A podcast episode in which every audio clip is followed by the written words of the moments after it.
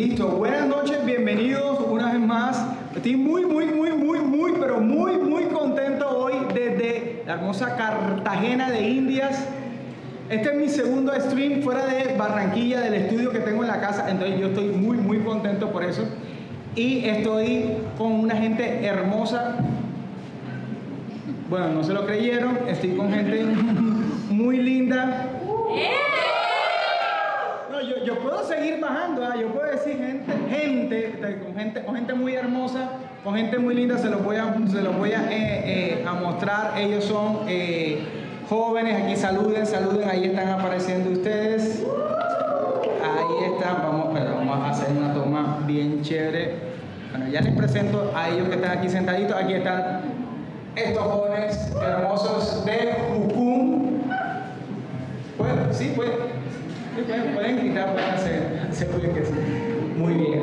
Aquí contento con ellos de compartir junto con mi asistente Andrés. Andrés está en mi asistente en el chat. Entonces ustedes todo lo que escriban, él le estaba contando siempre, comento detalles técnicos porque la gente piensa que esto es nada más un display y ya y sale. Eh, Andrés me va a estar acompañando, ayudando en el soporte del chat, porque algunas veces la gente escribe en el chat y yo en, este, en el celular no estoy viendo lo que está pasando. Y, y bueno, entonces el tema de hoy, eh, la publicidad que ustedes vieron, el tema era, lo titulé así, M aquí envía a otro. ¿Por qué? Porque aquí está Degamo21, gracias por el follow. Em, el, el- el nombre del título de- del tema era M aquí envía otro porque hoy estamos en Bucum que es Juventud con una misión. Esta es gente hermosa que le dice al Señor, M aquí envíame a mí. Y creo que eh, podemos caer en el error de, de decir al Señor, M aquí, pero no me envíes a mí, envía a otro. Y por eso quiero que el tema de hoy lo puedan recibir con, mucho amor de, de parte del Señor y vamos a hablar acerca de eh, la vida de las misiones de un misionero. Y tengo, ahora sí les voy a mostrar a esta gente linda que sí que tengo aquí. Aquí tengo a Marcus, Marcus levanta la mano por favor. Marcus es, el director y fundador de esta base misionera de Jucum aquí en, en Cartagena. Un aplauso para Marcus, por favor. También está Bianca, eh, que es parte de- de- de- del liderazgo de la Escuela Discipulada. ¿Estoy bien? Junto con tu esposo, un aplauso para Bianca. Y está Rafa, levanta la mano, Rafa, eh, Valentina. Sí. Y Felipe, Felipe, desde la cámara aquí no te ves. Échate un poquito para allá, Felipe, así para que. Vale. Eh, ah, yo te digo, ahí queda perfecto. Vamos a, a preguntarle al, al apoyo técnico. Sí, vamos a ver Felipe ahí. Bien, bien. Dice que no tiene componte. Qué bueno. ¿Cómo va chat? Vacío. Vacío, muy bien. escribe tú. Tienes- tú- la tarea tuya es escribir, un momento aquí, para que... ¿Tienes novia? No, gracias a Dios no. Como que gracias a Dios, no. Ok. A ver, ok, Elizabeth, hola Elizabeth, está. Ella escribió. Listo, tú tienes que escribir, vamos, escriba y tal, sus preguntas, comenta. Tú eres que anima a la gente mientras que yo estoy acá, ¿ok? Bueno, gracias. Eh, la dinámica entonces es, es la siguiente, les estaba comentando. Bueno, antes de entrar a la dinámica, la dinámica, yo voy a hacer unas preguntas, algunas muy básicas y sencillas acerca de lo que es la vida de un misionero, de, todo lo que, lo que significa todo eh, aceptar este reto de parte del Señor. Otra- otras son más actuales, como que, bueno, para descubrir cuál es la perspectiva de, un misionero, de las misiones en la actualidad. Pero antes quiero compartirles lo que les compartí de- detrás de cámara eh, a mí personalmente, a Eduardo. Le, le parece que es importante que se conozca la opción de las misiones, sobre todo para los jóvenes. Que, todo, que todos los jóvenes cristianos sepan que existe la opción de entregar su vida completamente a la obra del Señor. Para mí eso es muy importante porque en la actualidad hay muchas filosofías que roban esa fuerza. La Biblia dice que los jóvenes tienen, son, fuertes. La Biblia dice, en, en 1 Juan dice, le escribo a ustedes jóvenes porque son fuertes, porque han vencido al maligno. Y algunas veces la astucia del enemigo es robar a la juventud toda esa fuerza, esa determinación. El apóstol Pablo dice, yo les aconsejo que no se casen. No es que el matrimonio sea malo, sino es que él sabe algo del soltero, que el soltero no tiene tantas cosas que pensar para arreglar. Él lo dice, el, que está casado está pensando en cómo alegrar a la esposa o la esposa alegrar al esposo, atenderlo, pero cuando uno es joven y se le enciende el Espíritu Santo, uno puede cometer la locura para el mundo, pero la alegría para el corazón de Dios de decirle, Señor, heme aquí, mándame donde tú quieras, ¿verdad? Eso, esa chispa eh, que ustedes están viviendo y por eso eh, este stream aquí dice se puede servir. Ok, hay una pregunta. ¡Upa! Felipe, una pregunta buenísima. Y no me dejes perder la pregunta, ¿ok? Listo.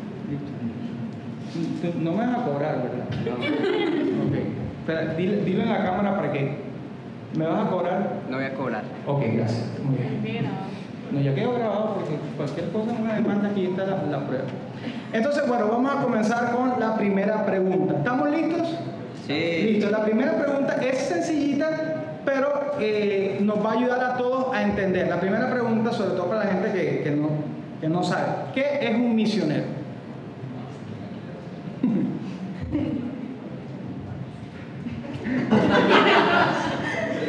Pero misionero es un enviado, es Ok. alguien que es- está siendo enviado, está dispuesto a ser usado por Dios y entiende que tiene un propósito en la vida y hay una tarea por hacer. Ok, muy bien. ¿Alguno? No sé si otro quiere dar otro concepto. Sí, misionero también es alguien, como dice la palabra, que tiene una misión. ¿no? Ok. Entonces, personalmente pienso que todos nosotros somos encomendados con una misión por cumplir de parte de Dios, ya sea en un país extranjero, con una tribu indígena, en esfera de la sociedad. Eso es un misionero. Entonces, esa, por ejemplo, tarea que llamamos la Gran Comisión Sí. es integrada a toda la iglesia, no solamente el grupo misionero transcultural, sino a cualquier persona que tenga una misión impartida de parte de Dios. Eso es un misionero. Ok. Aquí, muy bien, gracias. Aquí de- desde, nos saludan desde Nguso, Boyacá. Yeah. Saludos a Boyacá. Aquí hay una pregunta que no sé si, si alguien de aquí lo hizo o alguien que está conectado dice, ¿se puede servir a Dios a tiempo completo como matrimonio?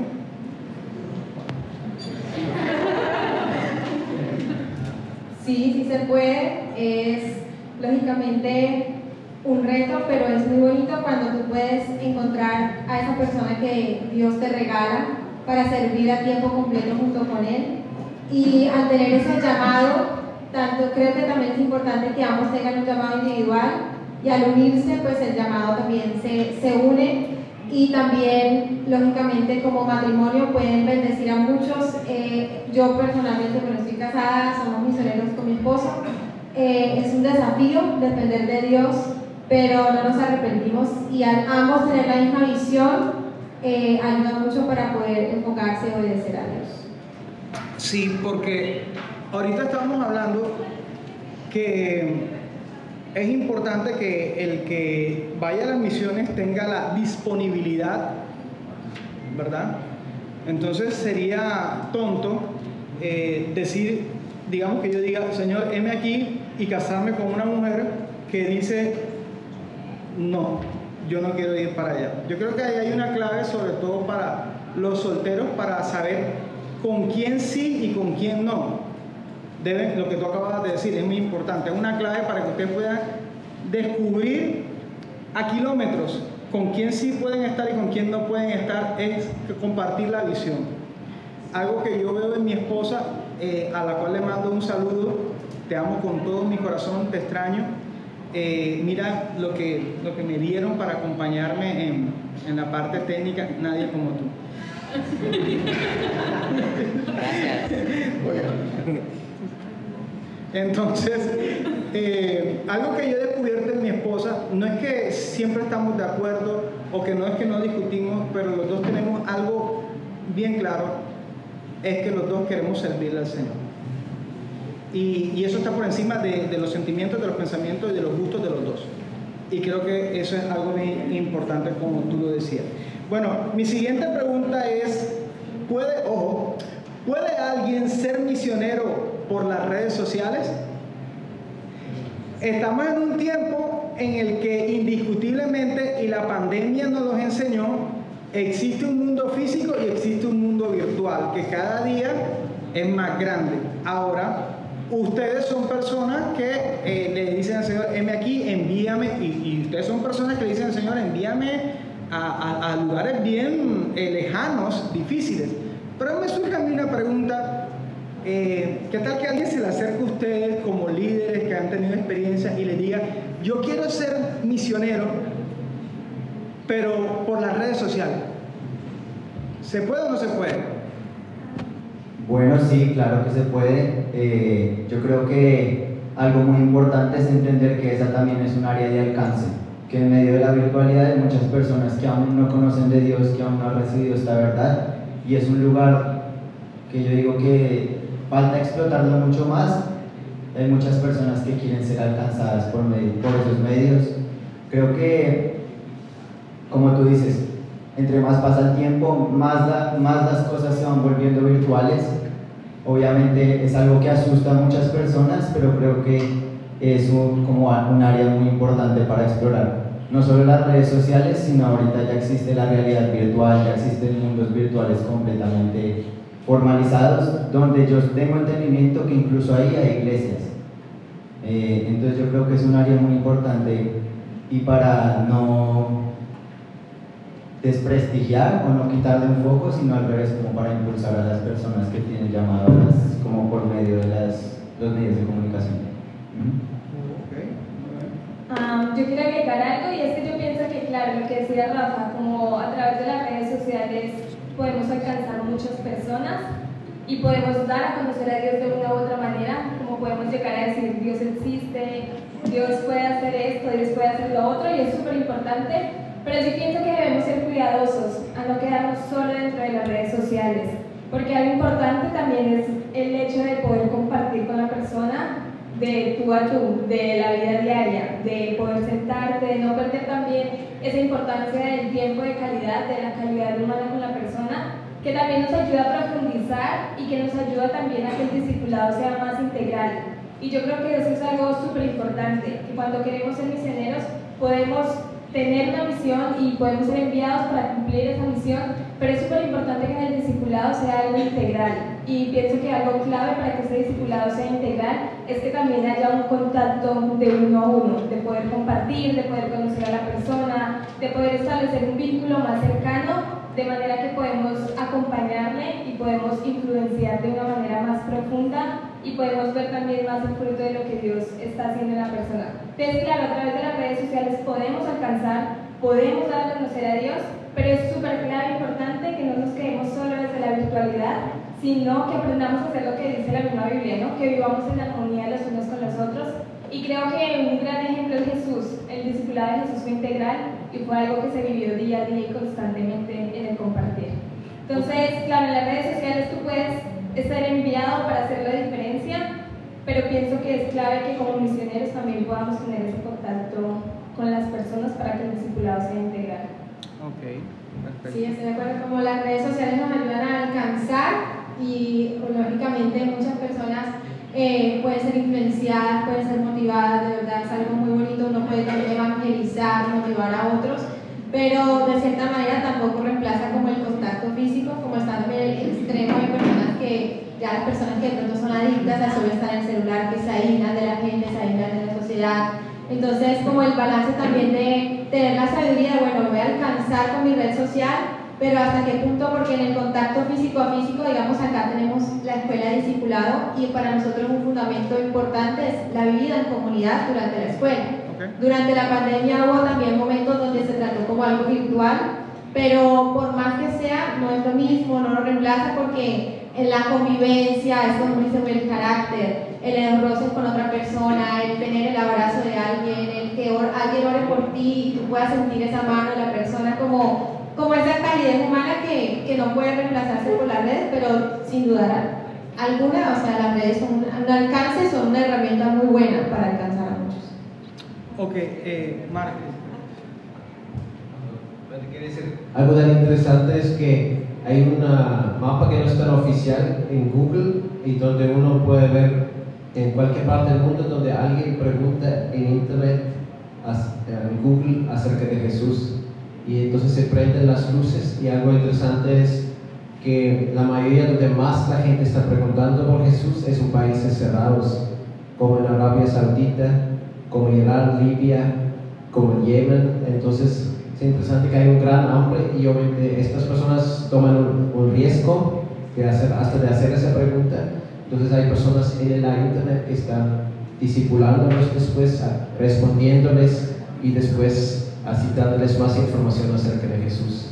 Sí, yo creo, eh, yo, yo soy muy defensor acerca de que la iglesia sí tiene que abrazar las redes sociales como una herramienta poderosa. Yo soy de los que cree que si el apóstol Pablo estuviera en esta época, estuviera usando todas las redes sociales, porque eh, eh, el hombre lo metían preso y usaba las redes sociales de la época, que era escribir cartas. Esa perspectiva que tú das, Marcos, es bien interesante, porque hay gente que nunca la vamos a poder tocar. O sea, las dos cosas son, son válidas e importantes. Hay gente a la cual nunca vamos a poder tocar, por ejemplo, en la pandemia.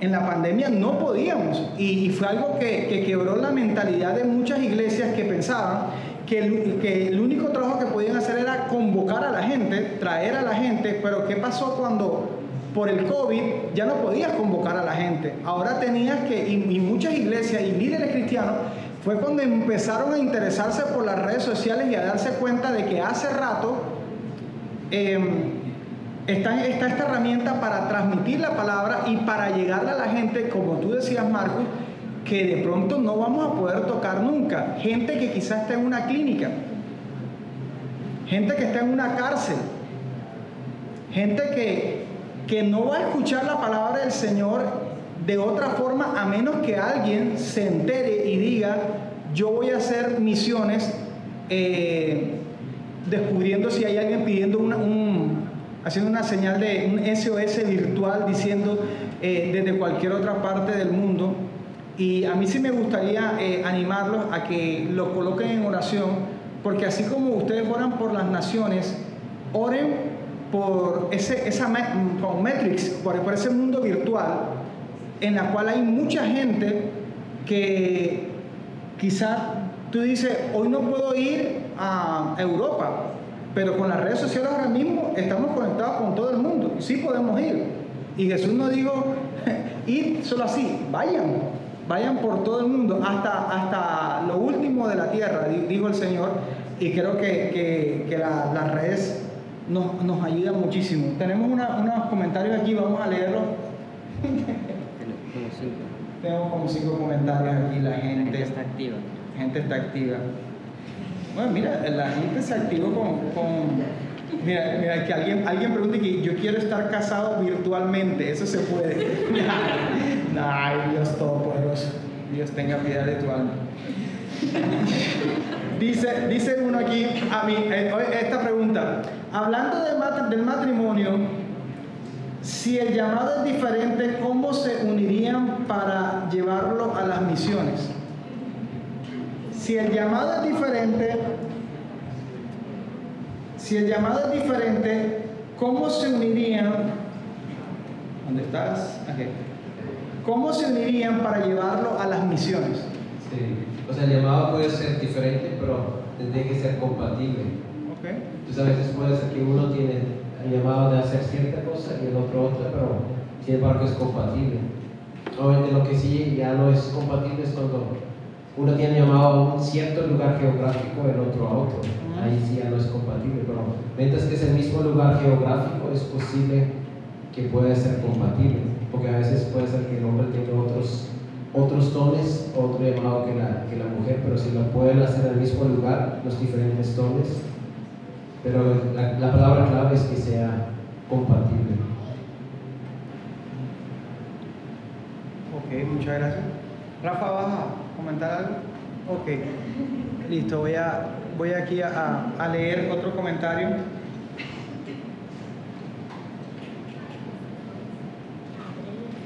Ok, ¿qué le dicen? Eh, voy, a, voy a leer eh, eh, algunos comentarios porque están, están activados en el chat. Muy bien. ¿Qué le dicen a los chicos que aún ellos piensan en sus fuerzas, en no creer en Dios, sino en tener las cosas, su casa, sus finanzas, todo por sus fuerzas y no involucrar a Dios. ¿Lo repito o fue claro? Pues yo creo que es como lo que dice Jesús de el que no deja a su padre, a su madre, a eso por causa de mí, no es digno de mí. Como el amar a Dios es ponerlo a Él en nuestro primer lugar, donde si tú comparas todo lo que tú tienes con, con Jesús, todo eso tiene que ser considerado basura, como dice la Biblia. Entonces, eh, digamos, para mí, cuando Dios me llamó a las misiones, yo dije, bueno, tengo un título universitario, podría ir a trabajar, podría ir a hacer un posgrado, podría hacer muchas otras cosas, pero, pero ¿qué es lo que yo quiero? Lo que yo quiero es hacer la voluntad de Dios y en mi caso particular, que era eh, me sentía llamada a las misiones a tiempo completo y, renunciar de pronto a tener una vida cómoda, a tener la seguridad de un salario mensual, a tener las cosas como aseguradas, pero ver que Él era mi seguridad y que si Él me llamó, Él iba a proveer todas esas cosas. Y bueno, ya llevo 10 años y lo he visto realmente muy fiel en mi vida. Entonces, si Dios te está llamando, eh, no, no consideres estas cosas como algo que te puedan obstaculizar, sino ver primero a Dios y también confiar que Él puede proveer todo eso. Muy bien, gracias. Okay, Sí, yo también sentía mucho como la parte de lo que dice que cierto y como a mí también pasó así, que tuve que, Jesús me llamó a las misiones por completo y en mi casa, dejé muchas cosas, como muchos planes que me pudieron haber asegurado una estabilidad financiera, como de cierta manera un futuro seguro pero también entender que cuando también se habla de renunciar es más en el corazón también. ¿no? Por ejemplo, un maestro de la semana pasada hablaba de que si tú tienes un trabajo en una empresa o en una universidad como profesor en algún lugar, ese trabajo te lo proveyó Dios. Dios provee muchas formas, más en nosotros reconocer que realmente Dios es el que está detrás de eso y no yo y mis fuerzas y mis méritos. Entonces puede que yo esté aquí como misionero completo viviendo por fe y Dios me provee, pero también tú, si tienes un trabajo, pues es así, eh, fue provisión de Dios, ¿sí? no fuiste solamente tú. Entonces, es mucho también en cuanto al corazón, ¿verdad? Entonces, claro, la idea es que no, solo un ídolo ni mi seguridad un billete, sino que sea Jesús, ¿sí? Como que yo no voy a dejar de seguir a Jesús o amarle con o sin dinero, como poder tener ese amor hacia Él, porque aún así, tanto misioneros con tiempo completo o personas que están afuera, van a tener tiempos de riqueza y también de escasez.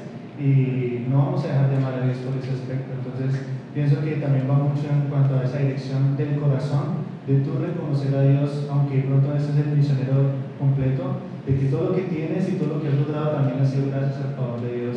Y pienso que eso nos ayuda a reconocer mucho la autoridad quién es Jesús y en ese aspecto. Sí. Y también otra cosa es que Dios no es, no es solo una idea o no es como algo abstracto o alguien que está desconectado de la vida real, sino Dios es el que sabe de todo. Dios sabe cómo debería funcionar la familia. O Dios sabe de finanzas. O Dios sabe también quién somos, qué dones, habilidades y talentos hay. Y por eso también sabe qué sería la mejor carrera para nosotros. O cómo Él nos quiere usar. Entonces, él sabe cómo todo podría funcionar mejor. Entonces, Él nos va a premiar si nosotros le buscamos. Y la palabra de Dios habla de todos los aspectos de la vida. Entonces, Él es muy práctico, es muy real y Él nos, nos tiene la sabiduría y nos da sentido cuando le damos el espacio en nuestra vida. Amén. Qué bueno. Bueno, yo voy a continuar con una pregunta aquí y después sigo con otra, otra pregunta que, que estaban pidiendo por acá. Eh, la pregunta es, en su experiencia, en la perspectiva que ustedes tienen, ¿ha aumentado o ha disminuido en la iglesia local la importancia de las misiones? ¿Sí o no? ¿Ha aumentado o ha disminuido? ¿Sí o no? Y otra pregunta que nace de ahí es, ¿será que hay que empezar a hacer misiones al interior de la iglesia para que se despierte eh, el espíritu misionero y el enviar nuevamente?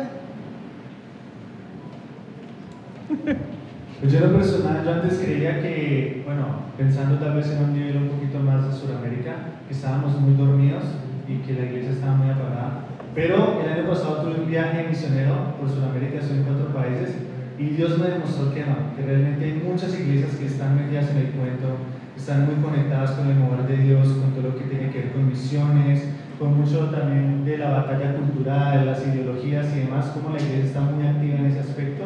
Ahora, ya hablando en cuanto a, un, como a misioneros transculturales, como iglesias que tienen como esa visión de las naciones y demás, yo pienso que ha venido creciendo, pero yo pienso que debería crecer aún mucho más. Eh, un ejemplo muy bacano, pienso que es Brasil. Brasil hoy en día es una de las potencias en enviar misioneros y apoyar misioneros y yo creo firmemente que eso también va a venir a toda Sudamérica. Eh, creo firmemente que la iglesia de Sudamérica tiene la potencia y la fuerza para hacerlo. Eh, falta tal vez entendimiento en algunos lugares, pero realmente se puede. Y siento y creo firmemente que la iglesia latinoamericana nosotros tenemos una voz en el reino también. Como por muchos años Dios utilizó otras naciones para alcanzar el mundo, pienso que ahora viene un tiempo para ahora nosotros ser usados por Dios en otros lugares, como romper esa mentira de que por finanzas no vamos a poder, cuando si todos nosotros aportamos nuestro granito de arena, se puede hacer realmente.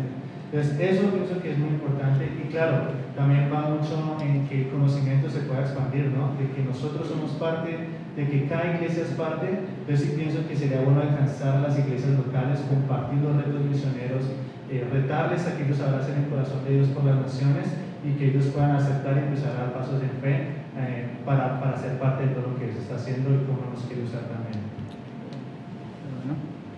Sí, algo también, estaba recordando, hace poco estaba hablando con una amiga de Suiza, que con mi esposo estuvimos viviendo casi cinco años allí, y bueno, creo que en ese lugar muchas de las iglesias cristianas procuran por lo menos en sus tiempos de vacaciones salir hacer grupos y decir, bueno, hacemos de vacaciones, vamos a salir con mi iglesia y una amiga me estaba diciendo, oren por mí porque en, mi iglesia vamos a enviar un grupo de nosotros a hacer misiones en Sudáfrica, vamos y volvemos. Entonces, como que de cierta manera es bonito cuando hay iglesias que de pronto también animan a las personas a, bueno, hagamos un viaje misionero con mi iglesia y tal vez no todos están llamados a vivir en ese lugar para toda la vida, pero porque no vamos un mes y vamos y nos entrenamos para ir, vamos y volvemos, contamos la experiencia y como que ese tipo de cosas eh, son muy bonitas. Nosotros también aquí hemos recibido, digamos, de la iglesia de Marcos de Suiza, también vinieron aquí a Cartagena como viaje misionero, entonces como ver que en cierta manera puedo hablar de Suiza, como que muchas iglesias sí tratan de hacer esos viajes misioneros. Sí.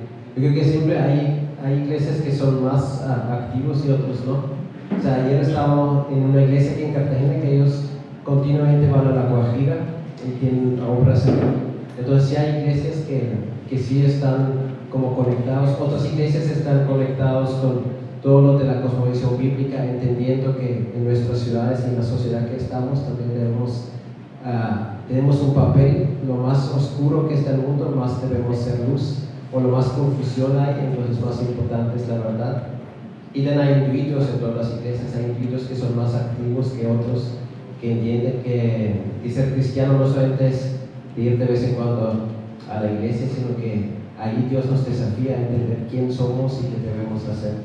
Entonces, yo creo que en, parte, en general, ha crecido, por mí, ha mejorado, y pienso que el entendimiento de misiones desde Latinoamérica hasta las naciones y también entender nuestro llamado en nuestros países ha en general crecido un poco, pero falta mucho más. Sí, bueno, yo creo que generalizar es muy difícil y no va a ser muy objetivo. O sea, yo no he ido a todas las iglesias de Colombia o este tipo de cosas.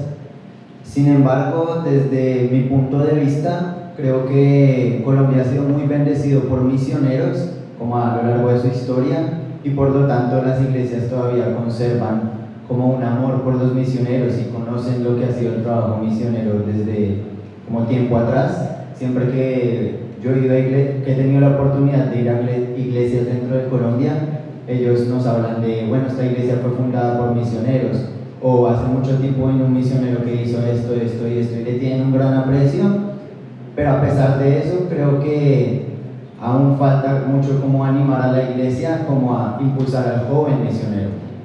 Porque a veces se apoya mucho a los misioneros que llevan años y años, pero no a los nuevos jóvenes misioneros, me hago entender. Sí, por, eso mi pregunta ahorita era también si quizá habría que hacer misiones no hacia afuera, sino hacia adentro. ¿Cómo? Tipo, animando a la iglesia como a que Sí, se ense- involucre. enseñándolo, enseñándole a la iglesia la, la- la opción acerca de las misiones, porque, por ejemplo, quizá hay gente que no sabe que pueden ser misioneros eh, medio tiempo. Cuando digo medio tiempo es que yo puedo mis vacaciones programarlas para hacer unas misiones. ¿verdad? Digamos, no, todas las- no todos los dos años, pero digamos, en, dos años esas vacaciones van a ser para hacer misiones. Y créeme que hay gente que es que no sabe. Pa- parece parece ilógico y creo que, que decírselo ustedes va, va, eh, suena como que no puede ser. Sí, hay iglesias donde la gente no sabe que es que existe la, la opción de hacer misiones y de ir a otras partes del mundo.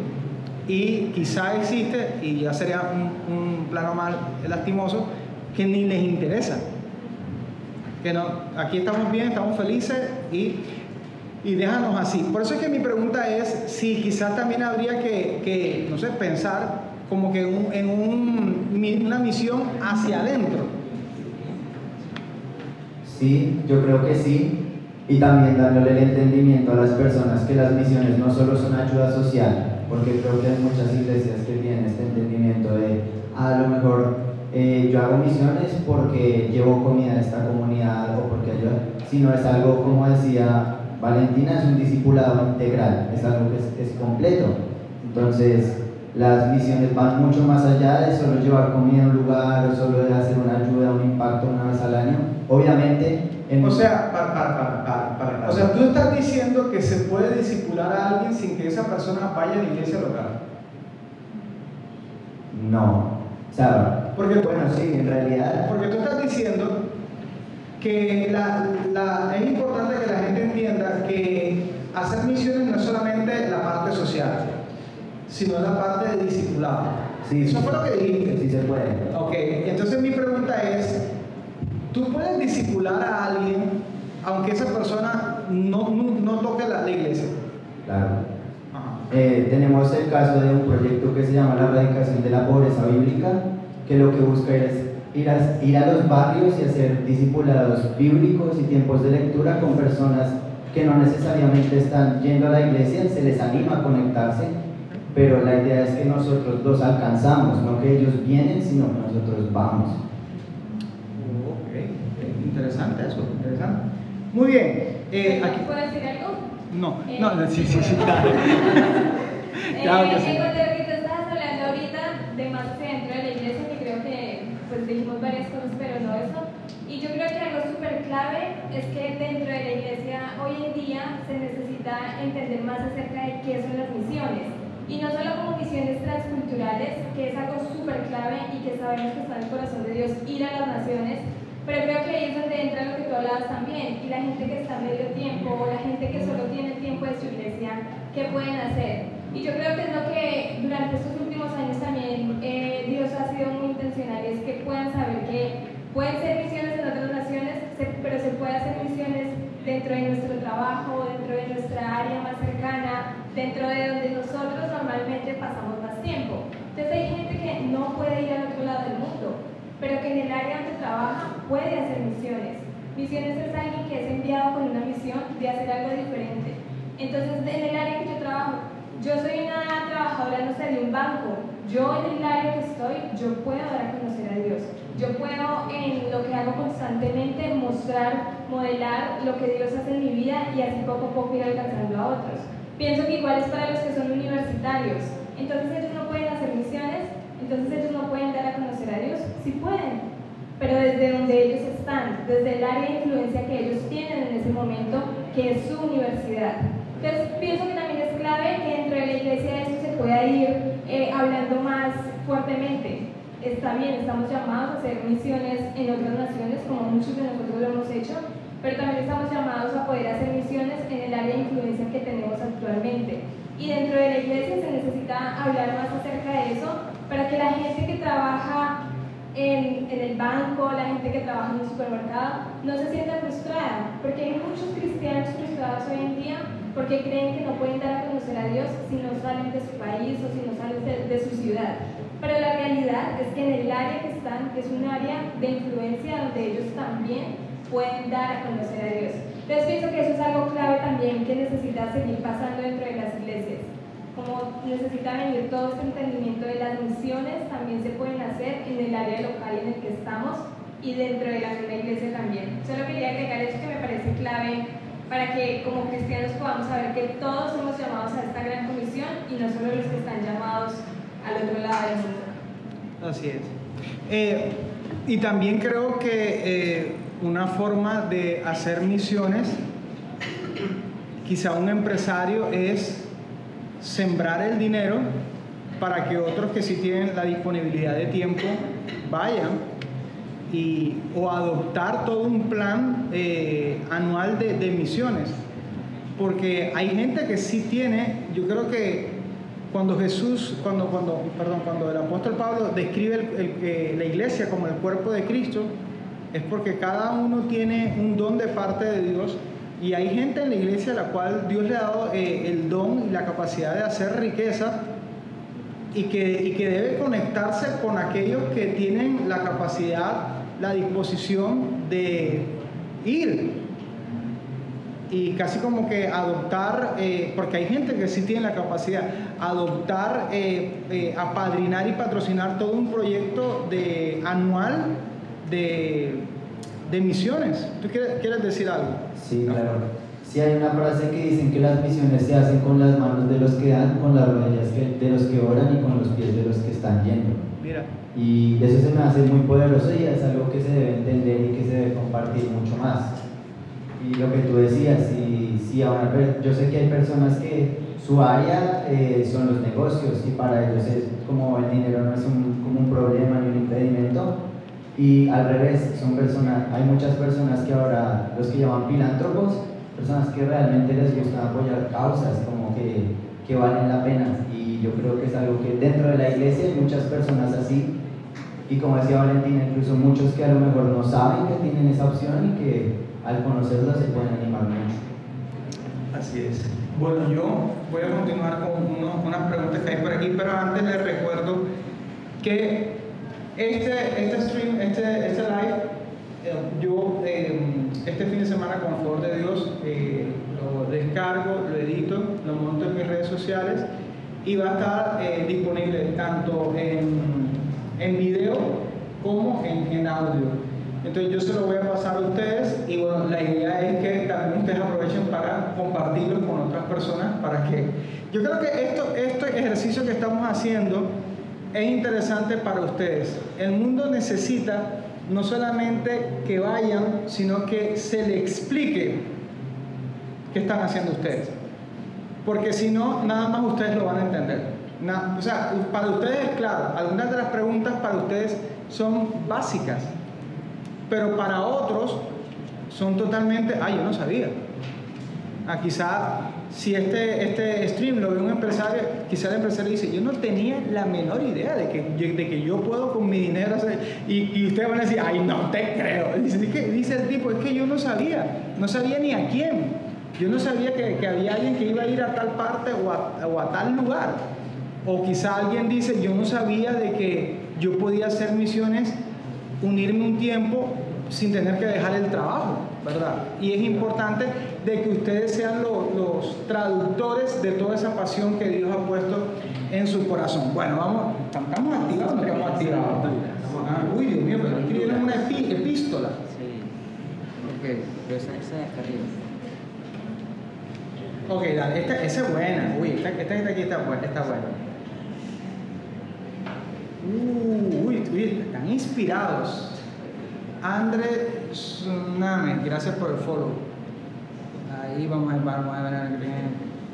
Bueno, voy, a- voy a seguir con esta. ¿Qué hacer? Pregunta aquí alguien, ¿qué hacer para sacar el dolor o las dificultades, pensamientos, me imagino, negativos de su vida?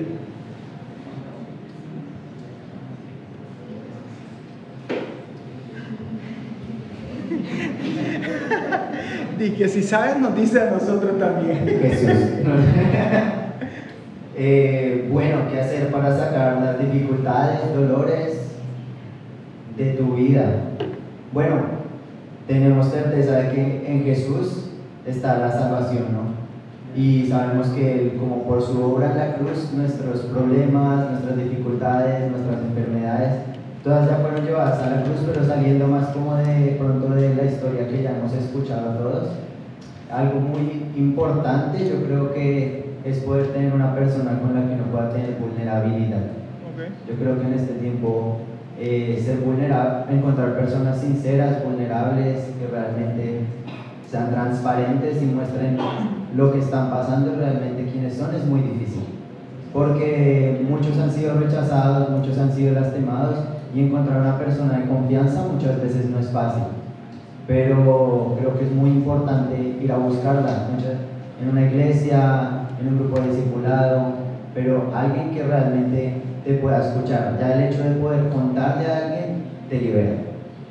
Alguien que pueda orar por ti te libera. Y bueno, al final la parte más difícil la va a hacer Dios, pero Él nos pide como que seamos proactivos, que pongamos de nuestra parte en ese proceso de sanidad y Él se encarga del resto. Y también en Romanos 12, 2 dice que eh, debemos renovar nuestra mente para que seamos transformados por Él y comprobar cuál es la voluntad de Dios, que es agradable y perfecta. Entonces, no es no tener pensamientos negativos, sino también realmente tener los pensamientos correctos y adecuados. Renovando la mente significa también como desechar los pensamientos que no son de Dios, que son negativos, y, y renovarlos pensando como Dios quiere que pensemos, reemplazando las mentiras por verdades. Y eso trae una transformación con el correr del tiempo y hace que descubrimos quién es Dios y cuál es su voluntad para nosotros. Sí. Yo creo que es como una habilidad que uno desarrolla. Yo creo que hay, que hay hábitos espirituales y hay hábitos eh, físicos, así como hay el que, el que desarrolla el hábito de hacer ejercicio, también está el hábito, eh, hay hábitos buenos espiritualmente, emocionalmente y también hábitos negativos.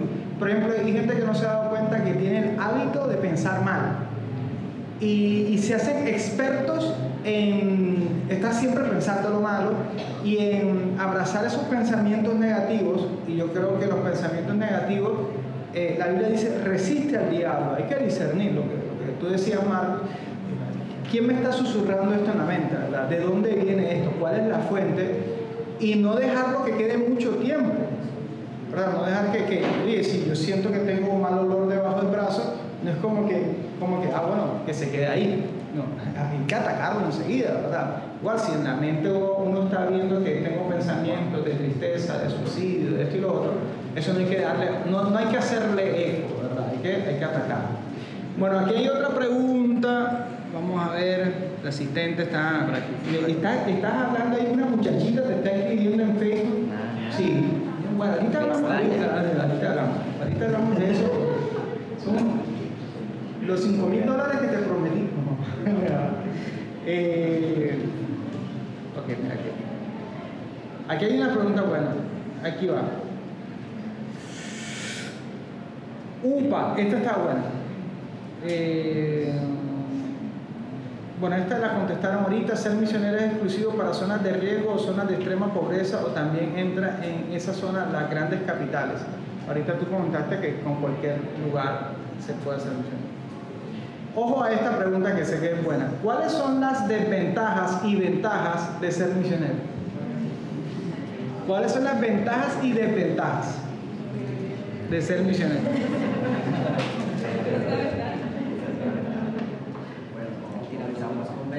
¿Comenzamos con ventajas y desventajas o ambas a tiempo? Como quieras. Wow. No sé por dónde comenzar. Bueno, una ventaja eh, yo creo que es que tenemos la libertad de ser guiados por Dios. Eh, ¿A qué voy? Eh, por ejemplo, en Jukum, uno de nuestros valores es que somos como... No, bueno, uno de nuestros valores principales es escuchar la voz de Dios y obedecerla. Y en ese sentido no nos limitamos de pronto a eh, es difícil explicarlo, como que somos un poco más flexibles en el sentido de que si Dios nos habla, habla de ir a un lugar, tenemos la apertura, la disponibilidad para poder ir a aquel lugar. O si Dios nos habla de invertir en un, en un lugar distinto, creo que podemos ser como abiertos, obviamente obedeciendo a Dios, siendo sensibles, para tener ese, esa facilidad. Por ejemplo, alguien que tiene un trabajo, alguien que tiene un contrato, no le va a ser tan fácil, porque hablamos personas de que trabajan a medio tiempo, no le va a ser tan fácil como salir de su vida normal para irse, obviamente. Pero ya los misioneros de tiempo completo, la idea es que ellos puedan como que ser muy guiados por Dios y eso al mismo tiempo les da una libertad para seguir lo que les está guiando. Eso es una ventaja. Pero Eh, bueno, para mí, eh, ventajas, pues más que todo el estar en la voluntad de Dios. Creo que no hay nada más bonito y más satisfactorio que tu sentir estoy cumpliendo el propósito de Dios para mi vida, estoy en el lugar correcto. Y aunque pueda haber desventajas que a nuestros ojos humanos serían desventajas, como de pronto tener que celebrar cumpleaños en otro país, tener que de pronto no pasar Navidad con tu familia, tener que renunciar a ese tipo de cosas, pero cuando uno lo compara, como decía ahorita, como la ventaja más grande es como sentir, wow, yo estoy en el lugar correcto, haciendo la voluntad de Dios, y muchas personas eh, ya están en los últimos días de su vida y de pronto están reflexionando de, qué ha hecho con mi vida. Eh, hice todo, pero no hice lo que Dios quería para mí. Entonces yo creo que la ventaja más grande es estar en la voluntad de Dios y la satisfacción personal de, de obedecer. Sí, y también como antes mencioné Romanos 12, 2 dice que la voluntad de Dios es agradable y perfecta. Entonces, cuando, cuando hablamos, hablando de misiones en el, más ampliamente, entonces en general, tomar el desafío de conocer la voluntad de Dios y de conocer quién soy, qué es lo que la ha puesto aquí. Siempre habrá algo de susto, entonces es como un precio de salir de la zona de comodidad. Uno ya no tiene el control. Cualquier persona que realmente está abierto a saber qué Dios quiere hacer con él, va a haber un desafío, porque Dios siempre va a querer sacarnos de la zona de comodidad para que le podamos experimentar, para que le podamos conocer.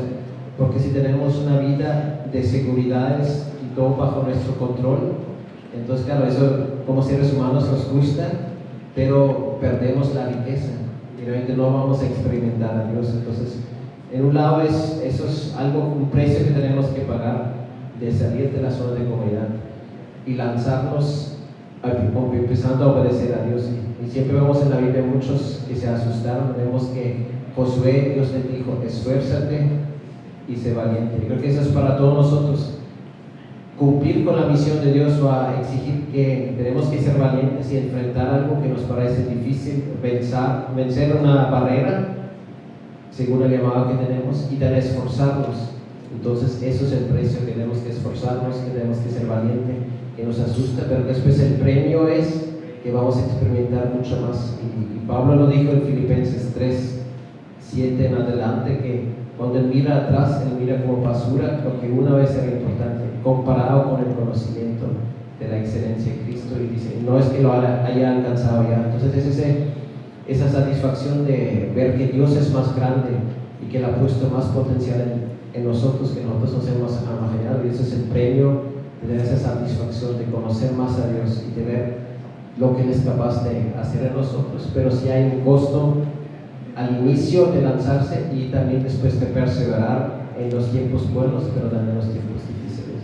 Qué lindo eso. Eh, aquí hay otra pregunta eh, bien interesante. Es, eh, ¿alguna vez fueron a un lugar que no querían ir? De misión. De misiones. ¿Alguna vez fueron de misiones a un lugar al cual no querían ir?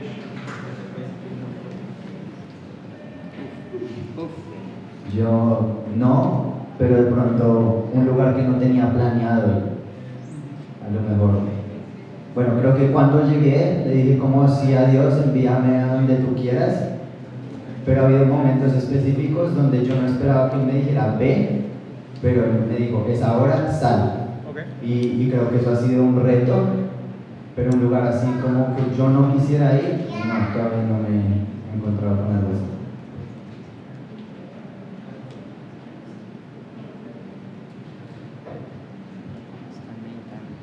Sí.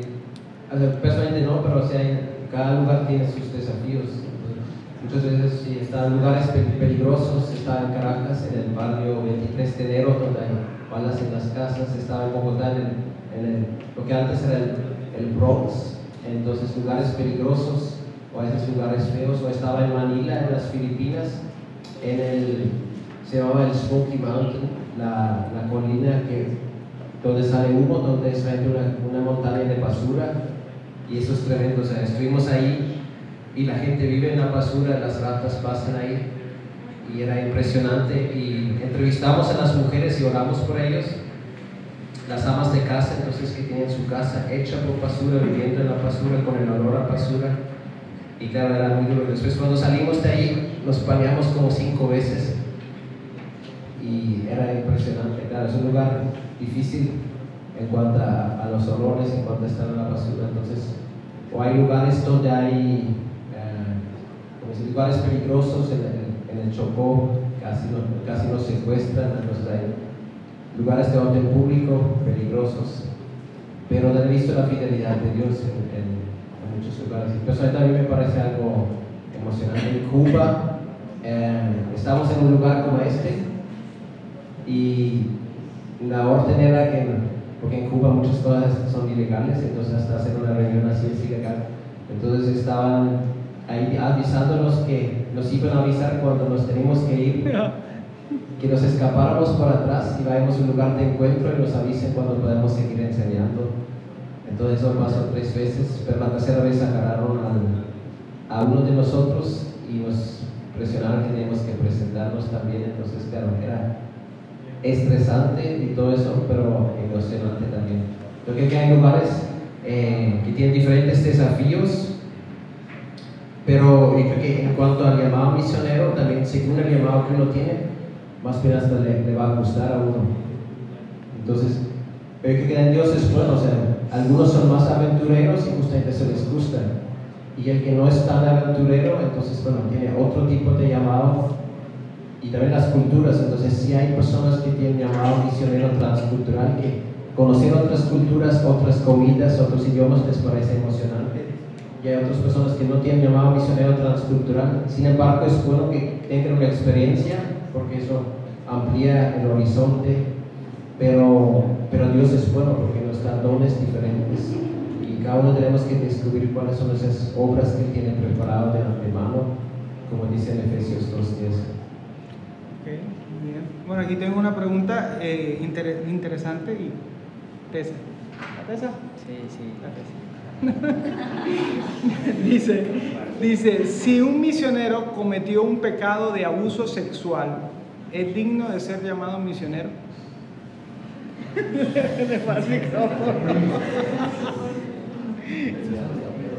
Sí, claro, eso es serio porque sí sería un delito.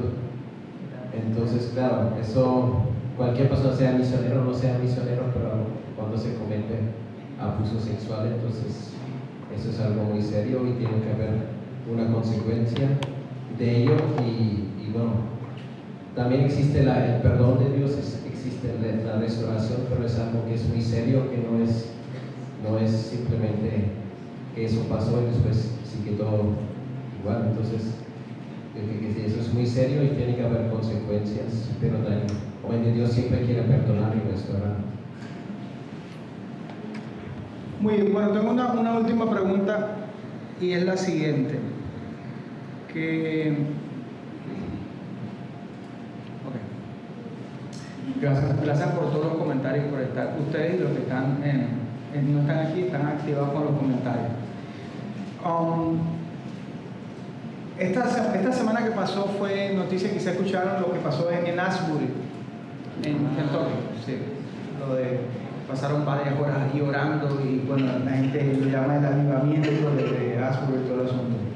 Em, ¿Cómo ve un misionero un avivamiento? Es mi pregunta. ¿Por qué? Porque el misionero quizá es parte de la iglesia, pero no está eh, todo el tiempo dentro de la iglesia local. El misionero tiene que estar fuera de la iglesia para hacer su trabajo entonces casi siempre que se habla de un ayudamiento, se habla de, este tipo de, manifestaciones en una iglesia, en un lugar local. Entonces me surge la pregunta, entonces, ¿cómo ve eh, un misionero el avivamiento?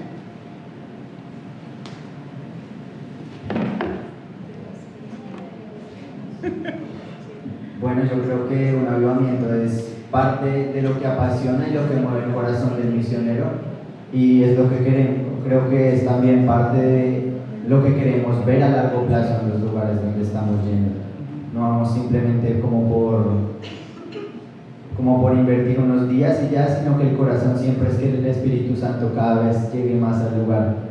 Y creo que dentro de las misiones, creo que han sido movidas a lo largo de la historia por los avivamientos en sí. Porque cuando se aviva la iglesia, las personas se, es que se animan a ir, es que animan a compartir más del amor de Dios, porque es algo incontrolable, es algo que eh, no te puedes quedar sin compartir de lo que está pasando. Ya no quieres quedarte en el lugar donde estás, sino tienes que ir a contarle a otro del Espíritu Santo y de lo que está pasando. Y es emocionante. Y generalmente lo que se está, creo que el corazón de Dios es ver avivamientos y es que nos avivemos como iglesia. Y también siempre es el, espíritu y la verdad. Entonces el avivamiento también, si entendemos eso, que personas buscan a Dios, tienen un encuentro con el Espíritu Santo y todo eso, pero después es importante que lleva a una reforma, que cambie el pensamiento y después ese cambiar de pensamiento hace que cambie el gobierno, cambie la economía, cambie la familia según el orden de Dios y eso es lo que cambia una nación. Los es como la, la chispa que lo enciende, la obra del Espíritu en las personas, pero también tiene que cambiar la manera de pensar, como Romanos 12, 2, para que después cambie todo, cambie la sociedad entera. Y hay un libro muy bueno, se llama El libro que transforma naciones. Es escrito por Lord Cunningham y él es el fundador de UCU. Es una de las pocas personas que estuvo en todas las naciones que existen.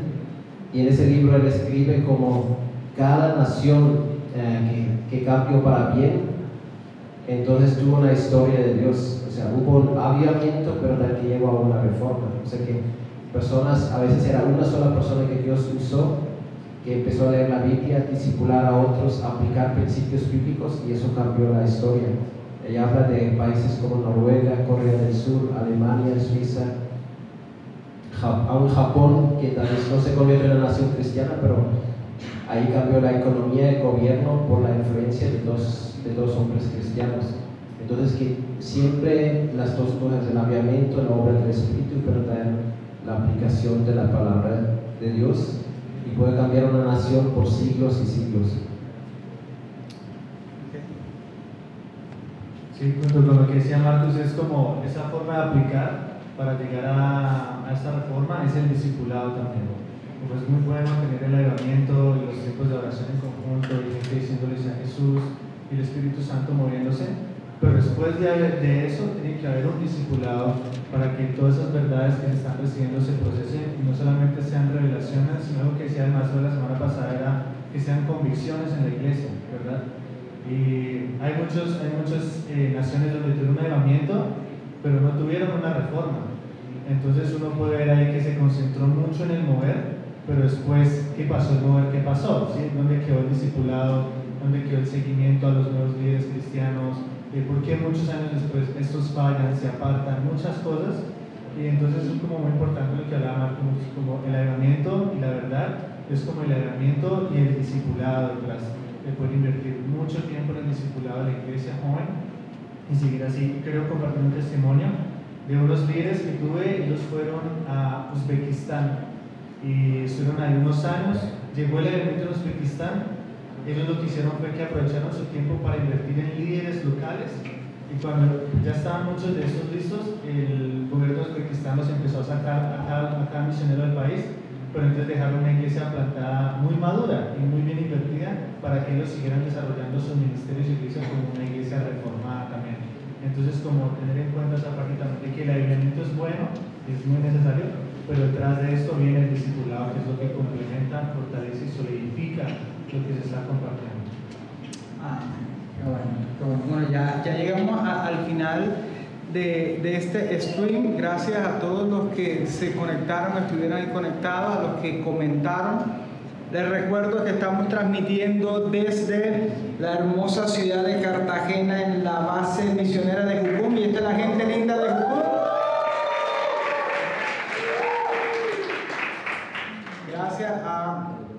Marcus, Bianca, Rafael, Valentina y Felipe por ayudarnos a, ahora a responder estas preguntas. Y bueno, yo le oro al Señor que, que los bendiga y que Él abra los cielos de acuerdo a su propósito, a su voluntad, que los lleve a ustedes donde Él sabe que tienen que ir y le pido al Señor que por la juventud de Colombia y del mundo entero, que puedan conocer, esa es mi oración, que puedan conocer la opción de, de las misiones. Creo que muchos jóvenes necesitan urgentemente escuchar y entender que sí, que sí pueden entregar su vida completa a Jesucristo y que exista un grupo precioso como ustedes que testifiquen que Dios es fiel a pesar de los temores, a pesar de las dudas, de, los interrogantes. Gente que diga, sí, eh, camina sobre el agua porque el Señor no me dejó hundir a mí. ¿verdad? Gracias, gracias eh, eh, Marcus, Bianca, por la oportunidad que me dan de, de hacer este stream, de, compartir y mostrarle a, a, muchos acerca del trabajo que ustedes están haciendo. Felicitaciones, de verdad que, que es un trabajo eh, eh, honorable y digno delante del Señor, el cual yo personalmente lo valoro y por eso es que me motivo a, a, a tocar la puerta de ustedes, ya que ustedes me invitaron aquí, a, a invitarlos a ustedes a que me permitan comentar esto que, insisto, para mí es muy valioso lo que ustedes hacen. A, a ustedes muchachos, eh, de mi parte, felicitaciones por, por la, el compromiso, la entrega al Señor. Eh, mi granito eh, dentro de toda la sabiduría que Dios les ha dado a ustedes es que siempre tengan en cuenta la parte de la tecnología, de los medios de comunicación, las redes sociales, porque es algo a lo cual la iglesia también tiene que, y las misiones tienen que activarse. Gracias a mi asistente, gracias. Unas palabras al público. Pero está acá. Okay. Dale. Muy bien, bueno, entonces que Dios me lo bendiga. Recuerden que esto esta semana que viene va a estar eh, publicado en, en, mi canal en YouTube y también en Spotify, Deezer y Apple Podcast. Que Dios me lo bendiga, que Dios lo guarde. Un abrazo.